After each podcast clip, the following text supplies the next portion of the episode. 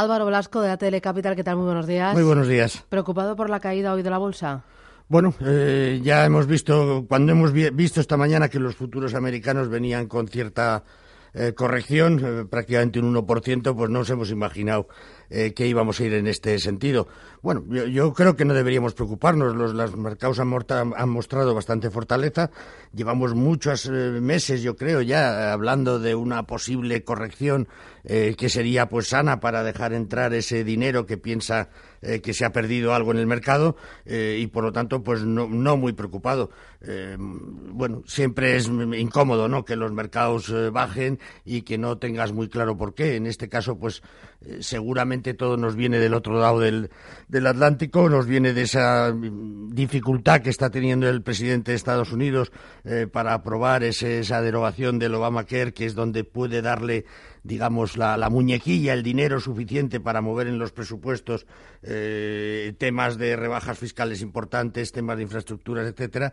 Y bueno, pues eh, yo creo que es normal que tengamos estas dudas en este momento. Si es normal, aprovechamos la corrección y compramos, eh, no sé, valores que se hayan quedado baratos. Eh, yo creo que sí, que el mercado está demostrando que tiene bastante fuerza hasta ahora. Eh, pienso que va a seguir así y lo único que, en principio, deberíamos esperar a una corrección un poquito más importante, porque lo de hoy al final pues es una bajada, no lo podemos ni siquiera llamar eh, corrección por el momento, ¿no? Y dime qué compramos.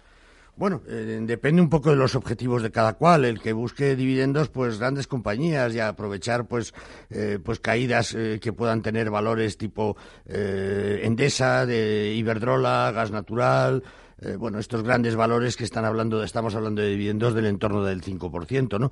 Pero también, pues puede ser un buen momento para entrar en algunos valores que en este caso pues decimos que están caros, pues tipo, tipo Inditex, bueno, entrar en algún banco ¿eh? los bancos al final lo están haciendo bastante bien este ejercicio y esperamos que lo sigan haciendo bien eh, según se acerquen las expectativas a lo largo de los próximos trimestres de subidas de tipos y ahí, bueno, pues tomar un Santander y un BBV o, o incluso un Bank Inter que está caro, bueno, pues yo creo que son buenas oportunidades. En principio es momento cuando hay una corrección para hacer una cartera. Bueno, pues con este mensaje es momento, cuando hay una corrección de hacer cartera, estamos listos para iniciar el consultorio. 915331851, un minuto y volvemos con nuestro espacio de consultas.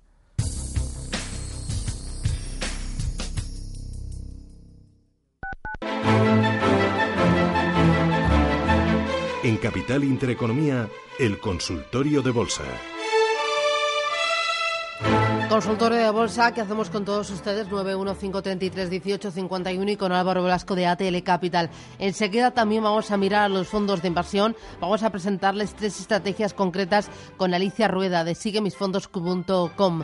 Pero antes, antes vamos con un par de llamaditas a ver qué es lo que nos plantean en esta mañana fresquita de lunes. Pilar de Tarragona, ¿qué tal? Muy buenos días. Hola, muy buenos días. ¿Qué tal? ¿Llueve por allí por Tarragona o no? Pues sí, sí, ahora bastante. Ha empezado oh. hace nada, cinco minutos. Bueno, bueno, ¿y en su cartera llueve o hace sol? No, bueno, no va, no va nada mal. Ah, bueno, enhorabuena. Dígame qué tiene o qué le preocupa. A ver, me preocupa, bueno, yo tengo, de entrada tengo Sabadell, CaixaBank y Bankia. Y luego, pues, quisiera que me dijeran de estas tres qué, posición tengo. Sabadell las tengo a 1,65, eh, CaixaBank las tengo a 4,10, ahí estoy un poquito eh, más baja, y Bankia, pues, estoy ahora mismo a la par, ¿no? Con bastantes en las tres. Luego tengo lo que más me preocupa, o bueno, no es que me preocupe, quisiera saber el tema de Abengoa, que no me acabo de aclarar. Yo tengo las B, que las compré a 23 céntimos, y están las B y las C. Quisiera saber qué, qué pasa, ¿se van a fusionar y solamente existirá solamente las B, como dijeron? Oh. ¿Cuándo será esto o cómo va? Y estoy si estoy bien posicionada en ella, en la B. Gracias, muy amable. A ver, eh, empezamos por esto último, Bengoa, porque sí que nos están llevando muchos oyentes un poco liados con el tema de Bengoa. Y bueno, algunos un poco que les da miedo el subidón de la semana pasada, que dicen, uff, esto se nos va, se nos va. Eh, bueno, eh, yo creo que no hay que, no hay que precipitarse. digamos que se ha dado un paso de gigante en el tema de Abengoa, que está eh, firmándose prácticamente eh, y la respuesta a esa pregunta de las diferentes clases de acciones es que efectivamente vamos a tener una única eh, clase de acciones y por lo tanto esta oyente no tiene que hacer absolutamente nada sino permanecer digamos tal y donde está. Yo sería prudente en Abengoa porque indudablemente esa subida de, más del 100% que hemos visto en muy pocas sesiones, pues se debe a ese acuerdo, digamos, para lanzar, para poner en marcha, digamos, el reflotamiento de la compañía. Pero eh, hay muchos hitos, hay muchas cosas todavía eh, que hacer, hay muchas dudas. la compañía va a seguir teniendo, pues, dificultades de temas, a pesar de que la apoyen, etcétera, temas de liquidez, temas de nuevos contratos, etcétera. Por lo tanto, sería extremadamente prudente y no me olvidaría de poner un stop en estas acciones, eh, como en todas en general, pero vamos, en estas en, en particular. Bueno, yo creo que la compañía eh, no, no, tiene nada que ver con lo que podíamos pensar hace unos meses, donde eh, poníamos en duda ¿no? que al final hubiese una posibilidad de, de, acuerdo en un tema tan complejo y de la envergadura de la que estamos hablando. Eh, yo creo que ahora mismo pues tenemos luz al final del, del, túnel, que es lo importante, pero vamos, yo ahora mismo si las tengo, esas acciones las mantendría, me lo pensaría mucho antes de entrar. Yo creo que habría que ser prudente y aunque perdamos algo de su pues esperaría antes de tomar posiciones. ¿no? ¿Y los otros valores que nos planteaba? Y los otros, bueno, pues yo creo que son bancos que eh, prácticamente todos ellos, mayoritariamente, eh, tienen su negocio centrado en España. Eh, yo creo que la banca lo está haciendo bien este, este año y lo va a seguir haciendo bien. Muy pendiente de esa expectativa de que en 2018 pues podamos ya eh, hablar para finales del 2018 o principios del 19 de una, de una subida de tipos eh, por parte del Banco Central Europeo y bueno, al, al, calor, digamos, de esa posibilidad de que se empiece a hablar, etcétera, pues eh, empiezan las oportunidades, ¿no?, de que los márgenes de intermediación de las entidades financieras pues mejoren sensiblemente y por lo tanto sus resultados y esto mezclado pues con una actividad económica bastante dinámica ahora mismo en nuestro país, pues yo creo que puede llevar, ¿no? a que eh, sigamos viendo subidas interesantes en las cotizaciones de las tres, de todas las entidades financieras, pero las tres entidades financieras que en concreto eh, se nos estaba comentando, ¿no? Y luego Bankia, pues bueno, Bankia tiene el tema eh, de BMN, ver cómo se desarrolla a lo largo de los próximos meses esa negociación para la absorción, fusión, etcétera, de BMN, pero yo creo que también tiene muy, muy buenas perspectivas por delante. Muy bien. Ramón de Granada, buenos días. Ramón, muy buenos días. Buenos días. Dígame. Sí, un par de preguntas para, para el especialista. A ver. Eh, eh, yo tengo Santander y tengo Bankia en española y me gustaría tener un banco europeo. Entonces tengo dudas o en fin, o que me aconseje entre Deutsche Bank o Unicredit, uno que esté barato y que tenga posibilidad que no tenga mucho riesgo qué le parece a él. Y después la segunda pregunta, Gamesa. Como ahora resulta que parece que ya tiene la integración y que van a pagar un dividendo, hay las opiniones en la prensa de que es mejor aguantar y otros vender y después cuando baje comprar antes de que paguen el dividendo. ¿Qué opinión le parece al señor Álvaro? Fantástico. Gracias. Muchas gracias a usted. Álvaro, ¿qué dices? Bueno, en el tema de los bancos eh, me parece muy bien las dos entidades que tiene y me parece lógico también ¿no? que busque diversificar un poquito la cartera eh, digamos, a través de un, de un banco internacional. Eh, ahí tiene, para empezar, don Ramón, la opción de, de buscar un ETF de bancos eh, europeos, de la zona euro o de Europa en general. quizás fuese lo más prudente, pues por tener el sector, digamos, más que una entidad en concreto. dicho esto, bueno, pues yo creo que tanto Deutsche como Unicrédito están bastante castigados. Yo, en principio, hoy por hoy, mm, preferiría entrar en el tema de Unicrédito. Yo creo que lo puede hacer eh, mejor y que las cosas pues eh, están un poquito más claras en esa entidad, ¿no? Y lo que es Gamesa, bueno, pues Gamesa estamos ante las puertas, ¿no? De esa eh, compañía que va a ser uno de los líderes mundiales eh, sí, hay quien habla de la estrategia de salir, comprar. Bueno, eh, yo creo que al final mm, comprar o, antes o después del dividendo eh, tiene poca, mm, no sé, tiene poca importancia entre comillas, ¿no?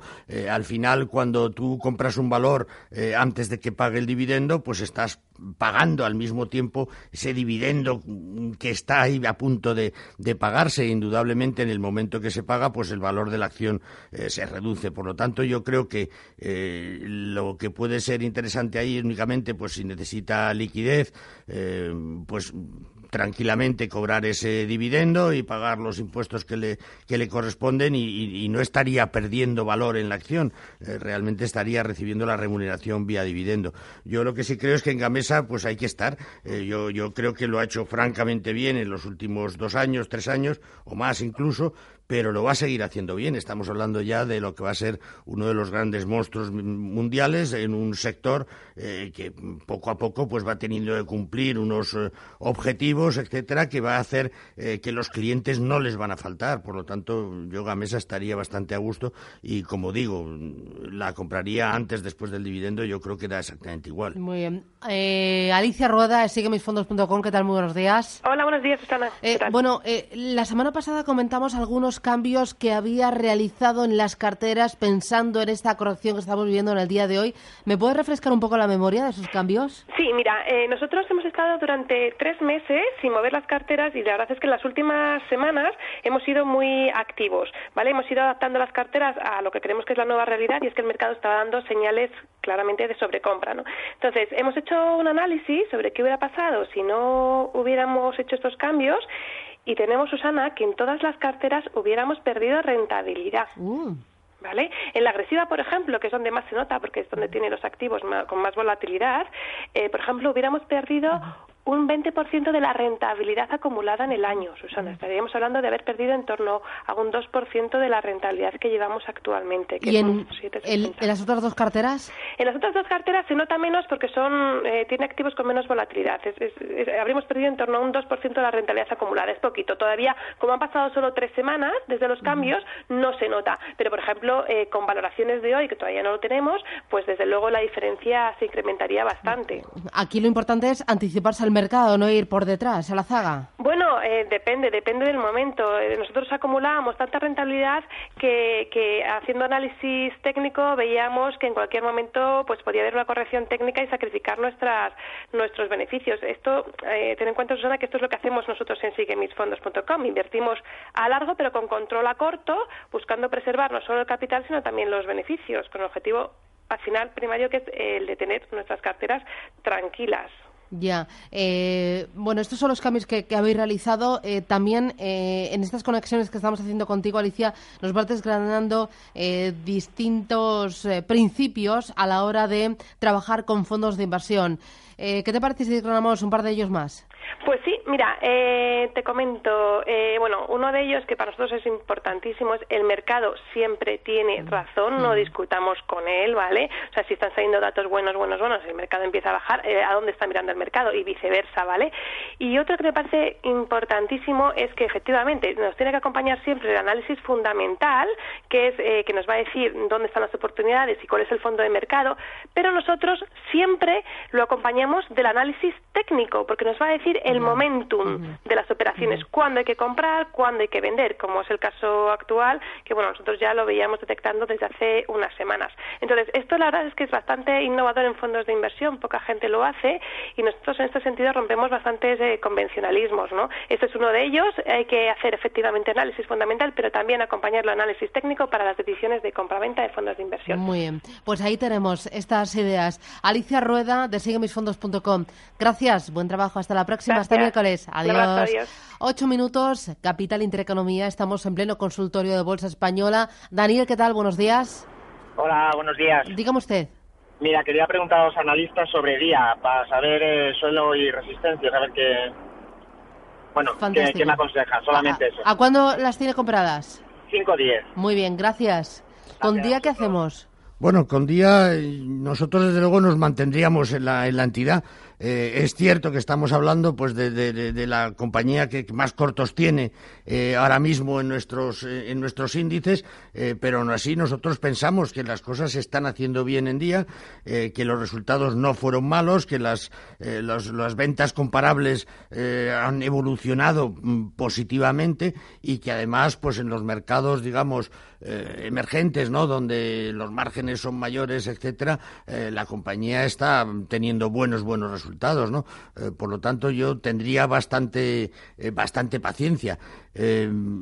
Como digo, nosotros no vemos nada malo en la compañía, creemos que esos problemas que tenía eh, con sus eh, con sus eh, bueno con las franquicias parece que se han ido resolviendo de forma satisfactoria y hay un poquito menos de, de, ruido. Y ese tipo de tienda digamos de cercanía pues tiene bastante éxito no yo únicamente recordarle a don Daniel el tema del stop loss puesto que ahora mismo está más o menos en, su precio está cotizando yo creo un poquito por los 5.10 por encima de los 5.10 que nos comentaba pues no olvidarse poner el stop loss pero desde luego luego yo permanecería en la compañía, yo creo que lo va a hacer bien. Muy bien.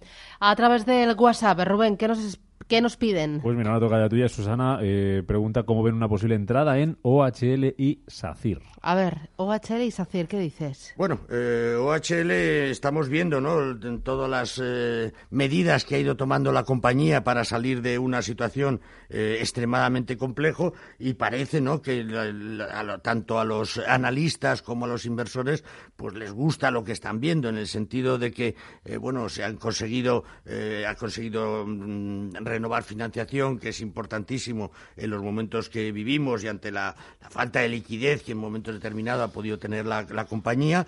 Eh, se ha ido desprendiendo de, muchísimas inversiones y buscando eh, socios para aligerar la deuda eh, y tan importante que tenía y parece que lo está consiguiendo. Todavía hay cosas por hacer, pero yo creo que la nueva gestión que está teniendo HL pues la llevará, digamos, a salir adelante. Por lo tanto, yo no dedicaría demasiado dinero a un valor ahora mismo como HL, pero sí estaría presente eh, sabiendo que voy a tener algo más de, volatilidad, ¿no? Y bueno, yo, creo que SACIR pues también es una compañía donde podemos estar. Yo creo que con el tema eh, de, Repsol a los niveles actuales pues podemos estar más tranquilos, aparte de la reducción que ha habido de, exposición eh, y luego las cosas están yendo mm, relativamente mejor en todo lo que son mercados internacionales. En España pues seguimos todavía con un porcentaje de, o un volumen de inversión todavía muy bajo que hace que sea un mercado eh, que todavía no vaya a recuperar la actividad que tuvo en su momento. Muy bien, nos vamos con Manuel, ¿no? Manuel, ¿qué tal? Buenos días. ¿Qué tal? Buenos días. Muchas gracias por intervenir. Dígame. Quería consultar por un valor del MAP, más móvil en concreto. ¿Y lo tiene comprado o para comprar? Sí, lo tengo comprado. ¿A cuánto? A 32. Muy bien, gracias. Mercado alternativo bursátil. ¿Estos muchos riesgos? ¿Son valores muy estrechos? ¿Qué me dices? Bueno, yo la verdad es que no lo sigo. Eh, sí, de una forma general, sí diría que es un mercado pues relativamente estrecho, donde con bastante poco dinero eh, se consiguen o se realizan eh, movimientos muy significativos en las, en las cotizaciones. ¿no? cualquier mm, importe de compra o de venta significativo pues significa un movimiento muy importante en la en la cotización, ¿no? Eh, como digo, no sigo más móvil. El tema es, desde luego, que en el sector eh, sigue habiendo movimiento y sigue habiendo apetito por, por crecer eh, y, por lo tanto, no deberíamos descartar, descartar que en algún momento, pues alguno de los grandes monstruos europeos o, no europeos, pues se pudiera interesar por la compañía. Pero, como digo, no, no la sigo. ¿Alguna última consulta, Rubén? Pues venga, muy rápidamente. pregunta cómo ve ACS para venta en corto. Día ya hablábamos de ello. Y en Agas para compra. A ver. Bueno, eh, hace ese venta en corto. Puede ser, ¿no? Si vemos ahora mismo, por ejemplo, un día como hoy, donde vemos un cierto recorte y empecemos, empezamos a dudar si es un recorte más profundo o si es una pequeña corrección del día y tal, eh, pues puede ser un buen momento para, ponerse eh, corto. Yo, de todas maneras, yo creo que eh, los datos que tenemos de crecimiento en el mundo son un poquito más importantes que los que manejábamos hace unos trimestres. Yo creo que el tema de infraestructuras va a seguir siendo fuerte y que ACS va a estar presente en muchos de esos contratos y va además a eh, resultar eh, adjudicatario de muchos de ellos. Por lo tanto, pues me parece bien ponerse corto, pero yo desde luego no lo haría en estos momentos. ¿no? Muy bien. Y otra cosita nos da tiempo. En Agas era, en Agas también preguntaba para compra. Bueno, en Agas para compra pues me parece bien. Ahí lo que buscamos entiendo que es un, un dividendo pues, pues sólido eh, y por lo tanto es una de las grandes opciones que tenemos. Sus ingresos son recurrentes.